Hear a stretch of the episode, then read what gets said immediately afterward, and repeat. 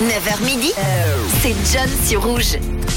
Et les anecdotes du jour, c'est le moment où on se replonge dans le passé, où on regarde ce qui a pu se dérouler dans notre histoire un 22 mars. Et on démarre avec une femme qui avait du caractère, Jeanne d'Arc, qui écrivait en 1429 une lettre à l'intention des Anglais pour leur dire euh, gentiment de dégager de la France. On fait un saut dans le temps maintenant et on poursuit au début du 20e siècle avec deux innovations. La première en 1904 où le Daily Illustrated Mirror devient le tout premier journal à publié une photo euh, en couleur. Ça peut paraître euh, assez bête aujourd'hui, mais c'était quand même une énorme avancée pour euh, l'époque. Et la deuxième innovation date de 1935. Ça se passe en Allemagne, pays qui devient, lui, le premier pays européen à lancer un programme TV régulier. L'Allemagne propose également des salles de télévision publiques afin de pallier le coût très élevé des récepteurs en 1935. Un an plus tard, en 36, ça sera au tour de l'Angleterre et de la France de publier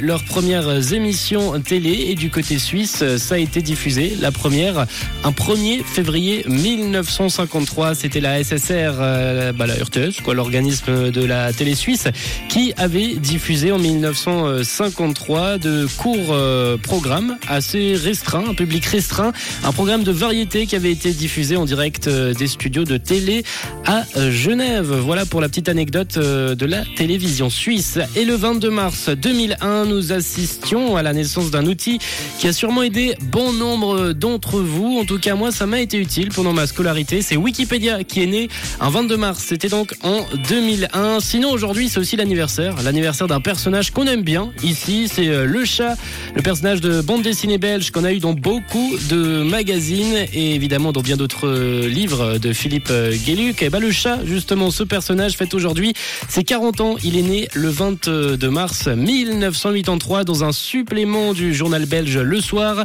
qui mettait en scène le héros éponyme dans ses tout premiers gags. Voilà pour les quelques anecdotes, les quelques événements liés à la date du jour.